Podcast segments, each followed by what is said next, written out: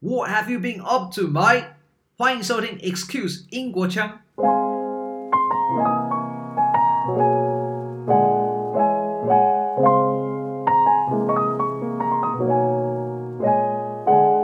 It was an emotional roller coaster like I've like I've never experienced. A close call is not accurate enough to describe how Ollie, an English gentleman having lived in London for 14 years, made an urgent change of plan to take one of the last flights from London Heathrow to Taipei Airport right before lockdown. In the name of love. Hello, Ollie. To the best of your recollection, can you walk us through your turbulent march last year? Um, yeah, where to start? So uh, I was due to fly to Taiwan on the 21st of March um, in the evening, which was a Saturday. Um, I'd been planning the trip here for about a year. Um, I was married in, in Taiwan the previous year in June. Um, and then uh, about uh, obviously in in the run up to March, there was uh, there was um, growing concern in the UK over coronavirus. Um, Yeah. as it, it, had really taken hold kind of in February time, um, and I remember I remember moving um, uh, all of my stuff into storage uh, at the beginning of March and Yeah. speaking to my, my sister at the time and, and saying how I was very worried about uh, the coronavirus because there were there were about 200 cases in the whole of the UK, and I was worried that I may not be able to fly, or even if I could fly, whether whether I would be able to get into Taiwan. Um, by the time it got to those last couple of weeks before I before I was due to fly, um, there were many many thousands of cases, and actually, what happened in that last week um, almost meant that I couldn't come. Uh, so uh, what happened was um, it was about um, can't remember the exact date, but it must have been around the I think it was the 18th. So Mhm. three three days before I was due to fly, Yeah. uh, I, I was uh, I got a well I got many many phone calls from my wife and I I missed them uh, because I was sleeping um, and then when I woke up uh, you know if I, uh, I she doesn't normally call me that many times when I'm asleep Mhm. and so I, as soon as I woke up I, something's happened um, something something bad must have happened and so I called her straight away um, and she said that in Taiwan, the government had changed the rules on allowing foreigners to enter. So what happened was is that from yeah they they changed the date um, and they were saying that uh, that no foreigners were allowed in unless they had um, ARC. Yeah. Uh, the, the alien residence card.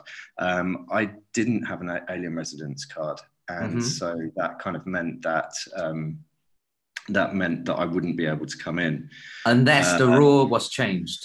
unless the rule was changed and at that point you know when they when they when they you know at that point when when we were on the phone i didn't think that there was going to be a way that they were going to change it and you can No. imagine that we'd, we'd been planning it for for a year beforehand and Yeah. when it you know and it, it's a huge move um, you know leaving job leaving friends For sure.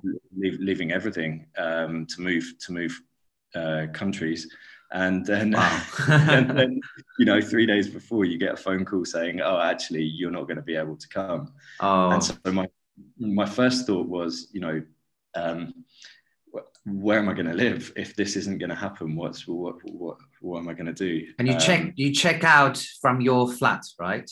So I was still living there, and I was due to check out the day that I flew, which was on the on the twenty first, which was the Saturday.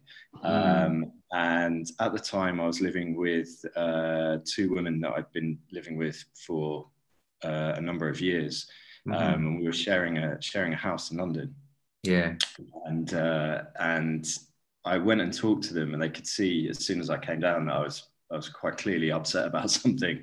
Oh. And when, when I told them, um, they straight away said, "Look, don't worry. We'll we can help you, and we'll we'll figure it out. So don't Oh, worry." that's At- very at that nice. Yeah, they were they were really really really kind and really helped me Yeah. a lot. Um, so I I next next thing was to call my work and to tell them what had happened. Um, My my boss was was really understanding and just said, okay, take the day off and just focus on getting sorting sorting everything out.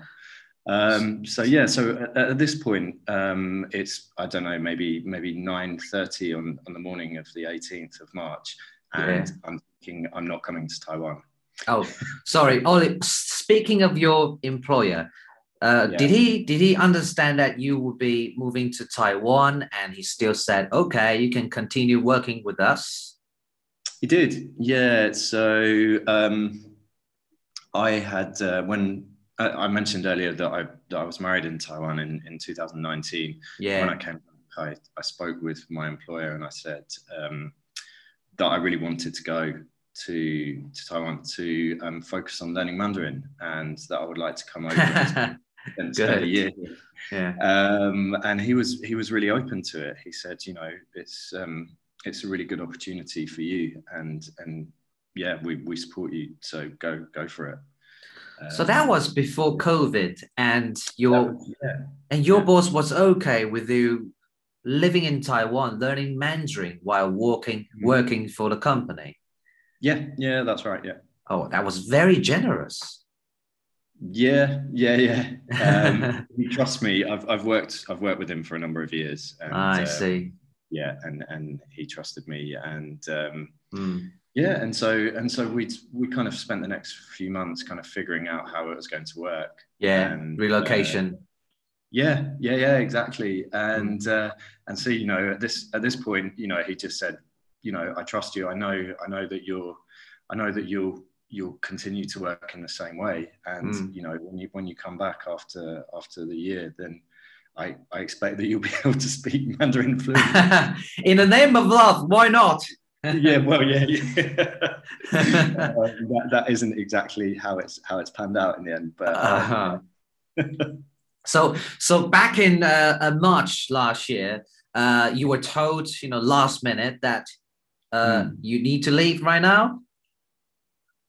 Uh, well, uh, so the week before, the week before the 18th, uh, my wife and I had talked about maybe trying to change my flight, um, as in maybe. It, the worry was was that this exact thing was going to happen. Was that either the Taiwanese government would say no foreigners are allowed to come in, or the UK government would set, would um, have a national lockdown and, and stop flights out of the country. Mm. And so the previous week, we'd spent some time um, looking at changing my flight. Uh, one of those days I spent on hold to China Airlines for six hours nearly. whilst- Oh, wow. whilst, whilst I was working. wow. Um, only, only to be cut off right at the end of the day. Um, Oh. Yeah, so I never got to change my flight. oh, um, which was, uh, you know, at that time it was, you know, it was panic stations and everybody was trying to. I, I think to people really panic. Everybody was panicking Yeah, and to, to, to, to get, you know, one seat, you know, in a, in a cabin, Yeah. really. Um, yeah, exactly. and, and so eventually uh did, did you get something i mean something new? For example you've got a seat and you're allowed to leave again. So the next, the next thing is um, on on the morning of the 18th, I, I got another call from from uh, my wife around midday saying Mm. that um, she had she'd called some some uh, government office in Taiwan and yeah they had actually said that there might be a way that I could get in, and that they would that they would call her back later on. Yeah. And uh, and and so at this point, I'm thinking, I really want this to happen, but now I've already told my house here that I need to stay longer, Mhm. um, and now I'm I'm kind of thinking this is this is getting complicated. Um, so I, just I said, okay, well let's let's see what happens, um, and then carried on. Um, I was kind of working and, and packing at the same time. No, Yeah. I wasn't. really- wasn't really sure what was what was happening. So I didn't know. I didn't really know what to do with myself. Mm. Um, and then uh, and then about two hours later, so about two p.m., um, my wife called again, and she said that I was going to receive a phone call from the Taiwanese representative office in London, and that they had some news for me. Oh. Starting to think, well, I, I had no idea what to think at this point. I was thinking, Yeah. well, why, why are they ringing me if there's no no um, if there are no foreigners allowed in? But there's no there's no point in calling me. But my wife seemed to think that there was a way that I might be able to get in. So I said, "Okay, Opportunity. well. Let's see what let's see what happens. yeah. Um, so I, I went down and I was talking to my to my um, housemates uh, about the situation, and then the next thing, the, the phone rings, and it was somebody from the Taiwanese representative office in London, Mm. and they said, um, "Can you come here immediately? Bring your passport, and we will try to um, add a add a special dispensation to your visa." Oh So wow. I said, so I said, yes, I can be there in about 30 minutes. Oh wow. um, so yeah, bear in mind that at this time, um, it was only a few days before the lockdown. So people were, there was, there was uh, a feeling of, of, you know, kind of what? uh, Um, panic almost in the in the air and I'd been talking about my housemates nobody was really going out even though it wasn't officially a lockdown mm. um, so I I uh, I got got a mask and uh, got some gloves and uh, and and and took the took the underground down to the uh, down to the Taiwanese representative office with my passport. yeah. Yeah. Yeah. And. Um, That's, uh, that's, that's, and then- that sounds like sounds very dramatic. And then what happened It- next? it felt it. it felt, not only did it, it was yeah, it was kind of surreal. Um, I took the underground and there was nobody on it, um, Oh. it- Mm. which was weird in itself because that that line um, is normally very busy, uh, Lily line, and um, I got to, to the representative office and they were closed, so I, I called them, uh, and about five minutes later, a lady came out also wearing a mask and gloves and held out an envel- envelope uh, and said, "Put your passport in." And then she said, "She said uh, we'll, we'll be in touch tomorrow," and that was it. And she was gone. And how, was how, how was your how was your feeling when you when you saw all these protective Uh, gear? I didn't know what to think, honestly. Is it like biological warfare? Uh, yeah, something, something like that, or something out of a spy movie or something. I don't know. It was, it was very strange. My head was spinning at this point. Very surreal. Mm. Yeah, it was. It was really surreal. Um, yeah, and then uh, and then so I went home. Uh, I, I called my wife on the way home and uh, and said, okay, it's done, and now and now we'll wait. And um, Yeah.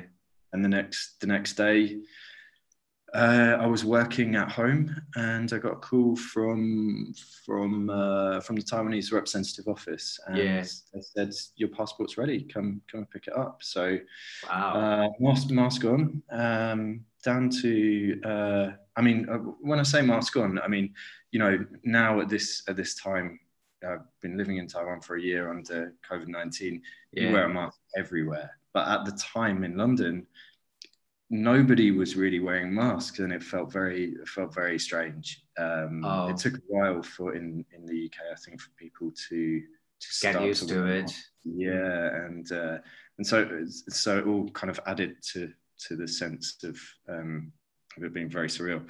But um, yeah, so I, anyway, I, I went there and I, I, I picked up the uh, I picked up my passport, and Yeah. uh, the same same lady came out, and she said, "Here's um, we've we've changed your visa, and um, and so now you you can get in."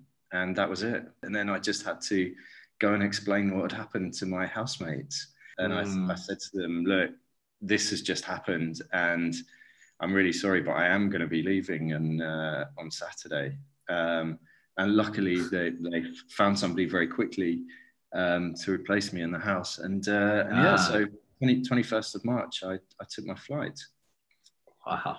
It all happened within within days, and each day was different for you, right? This could be an, Yeah. an, an announcement of something. Wow. Yeah. So, It was an emotional roller coaster like I've like I've never experienced. It was it was really crazy. And you can see the contrast. Back then, wearing a mask sounds sounds like a bizarre idea, but now it's it's just like carrying your phone with you outside. Yeah, yeah, yeah, exactly. I mean, you don't you don't leave the house without it. Good. Um, yeah, So um, I'm very glad you made your way to Taiwan eventually, um, possibly the safest country, uh, as it were. Uh, how, how are you getting on in Taiwan? Yeah, um, really good, really good. Um, so uh, I spent the first ten months of my time here. So I've been here eleven months in total, um, and I Mm. spent the first ten months of that living in Chiayi. Jai? Uh, yeah, yeah, in in the countryside, um, close to uh, with my wife's family. oh, Um, in uh, so she has uh, she's has a really big family, and so um, I took the time to get to know everybody there. I made made a few friends of my own around the area, good. and actually really really really enjoyed my time there. Um, also meeting uh, my dog. Um, I've, I've since found since I come to Taiwan that I was a, that I'm a dog lover, um, which I never was before. Uh, so, um, so that's that's been that's uh, that's been quite a big part of my life um, Mm. since since July when I when I got him, um, and uh, yeah, it's been the whole experience has been has been really good so far.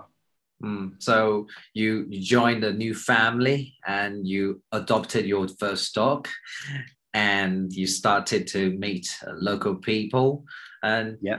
it, it, it sounds all very you know uh, very foreign right it, it- everything is quite different from the life in the Yeah. uk Yeah, I mean, you, it's, it's difficult to difficult to describe the difference between living in central London and living living in, in the countryside in in Chiayi, uh, living living living with my wife's family and and everybody.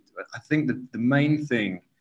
The, the biggest point to, to make is that everybody speaks in Taiwanese and not in Mandarin oh, uh, which is which is what I'd come to learn, and um, and and not only that, but there is there is kind of a, a middle middle ground in between the two uh, uh, Taiwanese or uh, how do you call it uh, Taiwan Guoyu.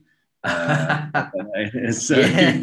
which uh, which uh, my wife's family use a lot, and Ah. I, I really really struggle to understand what anybody would say at, at first.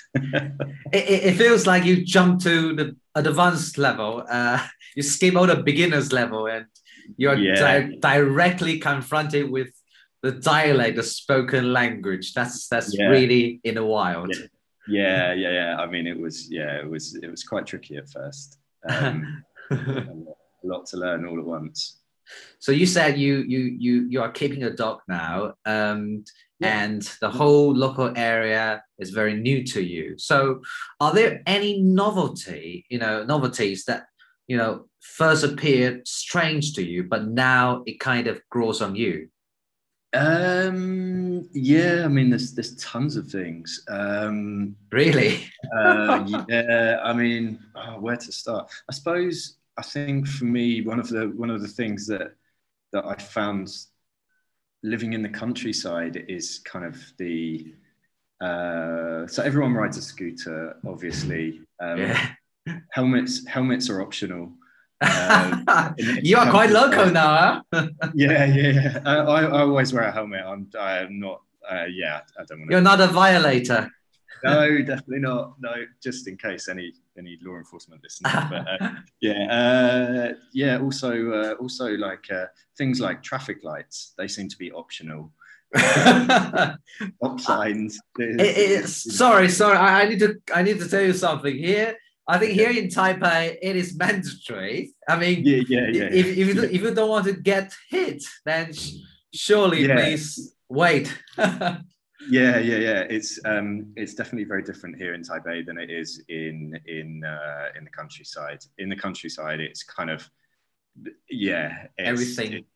anything can happen. Yeah, no, no Yeah. one seems, no one seems to mind. Um, Yeah. So yeah, so that was that was quite novel. Um, you know, riding riding my scooter around and kind of getting used to getting used to being sat at traffic lights and then cars are just going past even though the lights are red. Um, that's quite funny. Um, something else also with scooters, um, dogs on scooters. Oh, yeah. Um, that will that never fails to make me laugh. Um, yeah. Do, do, do you follow suit? Uh, I've taken I've taken my dog on the scooter a couple of times. Um, oh, yeah, you see? yeah, actually, he doesn't really like it. He's he's really Oh. old. And his, his legs are a bit shaky, so he doesn't really like it. But he loves Oh. he, he loves being in the car though. Um, Mm. he absolutely loves being in the in the car with the window open. I think that's Ah, Enjoy the breeze. Mm. Mm. So, uh, apart from uh, you know the the thing you see on the street, what about Mm. cuisine, the local food? Yeah. Um, so uh, living living with uh, living with my wife's family for a while. Um, you know, you we just eat kind of Tony's home cooked food. Um, so obviously, the first thing is eating with chopsticks, uh, sitting down, eating. We would always we would always sit around and kind of watch TV around, and it was always quite informal. Um, so sitting on the sofa, many dishes. That's that's probably the, the second thing which is different. There would always be like uh, maybe rice or noodles, and then Yeah. three or four three or four different uh, vegetable dishes, uh, and maybe two two or three different meat or Yeah. fish, something like that. Mhm. Um, so that's that's quite different. Um, also, uh, another thing um, that I'd even though I'd been here a couple of times before I moved here, I'd never really picked up on it, which is that, um, or certainly in our family anyway, that um, people uh, have soup after the meal. Um, I'm not sure if that's the case everywhere, but it's certainly the case in our family. It, is, it is the, the common case uh, in Taiwan to have Yeah, that yeah. afterwards. Mm. Yeah, I thought it might be. Um, so yeah, that's that was uh, that's obviously quite different. Um, Mm.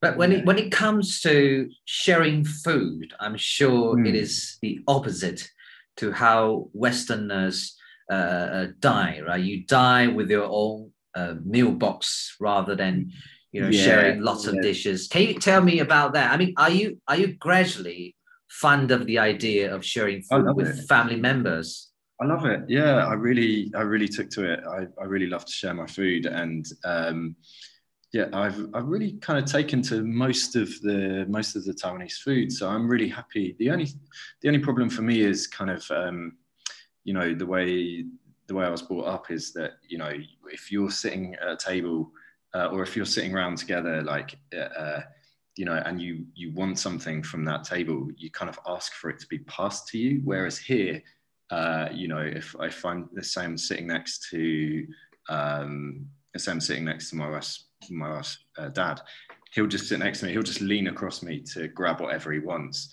Whereas in uh, at home, it's more like, could you could please could you could you pass that to me? You know, it's, it's very polite. Whereas here, it's just give me, give me, give me. Um, and that that took a bit of getting used to. Um, yeah, I, I did explain it to them because I think they could see that I was struggling a bit with that. Um, but yeah, I, I I was just wondering whether or not before you got married, your wife already, you know, taught you some uh, so-called do's and don'ts in Taiwan and how Taiwanese people behave.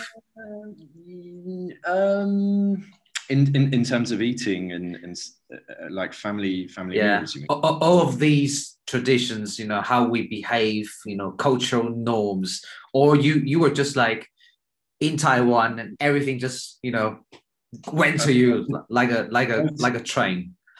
Yeah, mostly I've kind of just picked it up as I've been along. A couple of times, my wife has kind of had to say, "Don't do that." Uh, Don't do that. yeah, like uh, uh, one thing. Uh, one thing was um, chopsticks. Uh, so like um, uh, not not putting chopsticks uh, into your bowl. I see. When, you, when you're I still see. eating, uh, because it's uh, like incense, which uh, Yeah, it's a bit superstitious, you know. Yeah, Um, yeah, yeah. So yeah. yeah. exactly. Yeah. So so uh, it took me a while to. I'm always really conscious of that when I'm eating. yeah. So yeah, I mean, in Taiwan, that resembles, you know, the sing you might only see uh, as on some occasions. So Yeah. that's why people tend to avoid, you know, that Yeah. association. Because eating really is important for Taiwanese. I'm sure you are aware. yeah, yeah, yeah, definitely. Yeah. yeah. So, uh, are, are there any food that you find uh, interesting, such as stinky tofu or? Yeah, stinky tofu is, is quite strange. Um, I'm a big fan. Um, Oh, are you serious? Yeah, yeah. I really like the uh, I really like the fried one. Um, Oh yeah, yeah. yeah, I crispy. can, I can understand why people might not like it. It does stink. Um, but yeah, I, I really like the I really like um, uh, pad thai. Oh, yeah. so- yeah. So yeah, I'm a fan. Um, there's loads of there's loads of foods that are that are strange. but how did you approach those strange foods? You know, for the very first time, did you did you kind of you know cover your nose when approaching uh, stinky tofu? I definitely did with stinky tofu. I, I said to my wife uh, the first, the, the very first time I visited here that um, that uh, I'm kind of open to trying to trying whatever foods here. Um, there's- there's- That that was before you were aware of how strange the food can be. exactly. Yeah, I didn't really know what I was getting myself in for. Uh, getting myself in for. Uh, yeah, but um, Yeah. uh, yeah. Most things I'm, I'm kind of open to most things. Mm. There's uh, yeah, yeah. That no- sounds very open-minded. Mm, yeah, I like to try. like to try different foods. Yeah. Good, good. All right, and because you you just mentioned uh, local spoken language Taiwanese and and a mixture of the two, so I, I'm quite curious. I'm sure other fellow listeners are, are also curious that how how do you pick it up? I mean, since you're here for one year. Oh, and also because you were in Chiayi, so uh, Yeah. did, did you move or, or or are you still in Chiayi? Mm, Uh, so no, so uh, I lived in in Chiayi for for ten months, um, Yeah. and I've just just moved. Uh, I live in Taoyuan um, now. and Taoyuan. So yeah, exactly. Um, and in terms of learning the language, so when I got here, I knew some some basics, and I knew those basics because I did language exchange in London um, with a Taiwanese lady um, who who really helped me to kind of to to figure out some basics. She also helped me. She she taught me how to write my name in in uh, Mandarin, uh, which I needed for my marriage certificates. Um, so when I got here, I was kind of I was already interested in self study, um, and so I I thought that I would be able to quite quickly get to get to a certain level um, just by self study. But uh, then moving to Chiayi, and I didn't realize, even though I'd been there before, that just everybody speaks in Taiwanese all the time. Mm. Um, so the first thing to do was I had to get my ear used to the difference between Taiwanese and Mandarin, um, and uh, that was that was quite tricky. Um, and then after a while, I decided to start taking lessons. Uh, so I had uh, so I had a tutor for a few months doing one-to-one online lessons, Mhm. and that kind of that worked. I learned some I learned some basics, um, but I still wasn't learning as much as I wanted, and so I decided that I was going to stop stop taking lessons until I moved to the city, um, which which I've now done. Um, and so really everything that I learned um, after that was just self-study. Um, I used a lot of YouTube videos, a couple of apps. Um, I Yeah. have I've got kids books which I which I write uh, kids books for practicing um, writing um, characters in Mandarin, Mhm. um, and so I, I use those as well. And uh, my number one thing at the moment is somebody uh, introduced me uh, last week to uh, the Pinyin keyboard on uh, on my phone, and so now um, all of my all of my contacts here are getting lots of messages from me in uh, in traditional characters. Uh, so mind blowing. yeah, it's yeah, it's game game changer. that, that means you you can now uh, text in Chinese and people can understand exactly. you. Yeah, yeah, yeah, exactly. Um, so, uh, but uh, even though I can, even though I can type in in Chinese, I'm trying to, or in Mandarin, I'm just trying to use, um, trying to use the phrases that I know and not kind of not rely on Google Translate because uh, it's not that reliable. Mm. Um, I found so yeah. So so that means you're you're now finding ways to to to to combine your self learning and some uh, social part of learning the language. W- what about offline activities? Are you learning Mandarin with people on the street? Are you learning it uh, with with new people in, in Taipei or, or anyone else?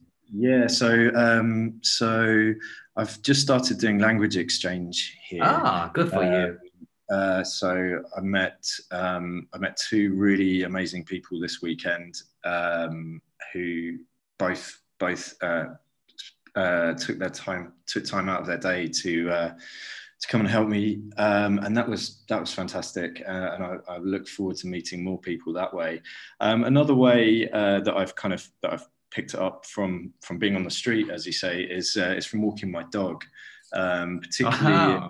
particularly in Chiayi. I met I met all of my neighbours. Mm there's a lot of dog lovers here in Taiwan, and so uh, particularly in the countryside. And uh, I met some I met some really lovely neighbours in Chiayi, and learned more so that I could speak to them. And so yeah, so that was that was that was one way that I kind of I, I kind of picked stuff up as well. It, it I think dogs really are a an icebreaker, aren't they? They are. They are, yeah. Uh, you know, most mostly good, but not always. And um, oh. sometimes, sometimes I've had to had to had to speak to people uh, in Mandarin, and not not in a friendly way, but uh, you know. So can, can you can you kind of converse in Mandarin now, like simple conversation? Very very basic. Um, very basic still. Uh, not not where I thought I would be after a year, but um, now now I feel like I'm now I feel like I'm making progress again. Whereas for a while I I, I just I felt like I wasn't making any progress at all. Would, would, would, would that be okay if you don't mind? uh, explain, I mean, introducing yourself in Mandarin, such as where you come from and what you're doing, if that's not too much of a hassle for you. Yeah, sure. Um, well, let's. Uh, I can certainly introduce myself. Um, uh, uh, 大家好，呃，我叫欧丽，呃，我是英国人，呃，我住在桃园，呃，我喜欢呃我的狗。 um, yeah, I'm not sure what else to say really. Um, my, my, my, sorry. That's gorgeous enough. All the Oh, the most key points I, I mentioned. that is well, yeah. I mean, that's that's that's uh, um, that is basically my life here. Is is, is mm. spending time with my dog at the moment. He's it's uh, wonderful creature. Revolve around him at the moment. He's very mm. old and he's very needy. So what what's his name? His name is Bao Bao. Like babe. Yeah, like uh, yeah, no, baby. and and your Chinese name, if there's one? uh, Chen Ou Chen um, Ou hmm. Yeah, which was given to me um, uh, for the purpose of getting married here. Uh, I, I, had see. To, I had to choose a Mandarin name. Um, but nobody ever really uses that. I think because Ollie is quite easy to say, I just always introduce myself as Ollie, and everyone just calls me Ollie. So yeah. Yeah, but you know, interestingly, for for a lot of Taiwanese, when we uh, when we meet foreigners, let's say in Taiwan, or uh, when we study or work abroad, we might have a nickname. Um, mm. So it could be a bit weird for foreigners to know that someone can call Tony when he doesn't look like a Tony. Uh, yeah, yeah, yeah, yeah. yeah. Uh, what What do you think about that? And also, have you got your Chinese nickname? Uh, yeah, actually, yes, I do. Um, so my my nickname is um, Baozi, um, which is uh, uh, was given to me uh, kind of by my by my wife's family. Um, it was a bit of a joke as uh, first first time I came here, I kind of discovered my love for all things all things Baozi. Okay. Um, and, and so uh, and so I was given many many different Baozi to try. Yeah. And uh, and I said to my wife uh, just when when we were sitting around one day, I'd, I'd eaten far too many, and I said to my wife, if I eat one more Baozi, I'm going to turn into one. And my wife translated that to her mum and dad, and they just started calling me Baozi. So is my, that is my nickname, uh, and they they take great pleasure in, in in laughing at me about that. So yeah, so there we go. That's very cute. To be honest, I like it. You know, I I think Baozi is, is, is really a, a Taiwanese day, uh, everyday food. For example, at a convenience store, you can really yeah. find bouts there. Yeah. so, Ollie, I also knew that you were into music. I am, yeah, and that's a so. that's a big part of your life. As uh, really is. yeah, is, is it just a hobby, or this kind of becomes your profession? Um, so I've kind of um, I worked in the music industry many years ago. Uh, I've DJed for many years. I studied music. I, my my degree was in music production. That's very cool. I've uh, produced music. I've released um, several tracks. Um, and yeah, na- nowadays um, I, I took quite a long break because my my main career was was quite demanding for a while, so I took a break for a few years. Mm. Um, because I, I, had to study uh, a diploma whilst whilst I was working, um, and then I've kind of come back to it in the last year or so, making making music again and DJing, mm. and mm. uh, yeah, so currently currently DJing quite regularly, just just making just really just making podcasts um, but yeah so uh, it's kind of something that's always been there for me really sweet in retrospect what do you reckon you learned of the twists and turns of your covid evacuation of london. I think the main thing is just to just to keep an open mind really. Um, there were uh, there were times when I didn't think I was going to be able to make it, and so I was I was fully prepared to have to change my plans at the at the at a moment's notice, and you know just keep an open mind. You don't you don't know what's going to happen in the future, so that's I guess I guess that's it really. Um, we, we were very lucky in the end, um, despite the despite the emotional roller coaster. So I think it's best to just just keep an open mind. Ollie, Thank you very much.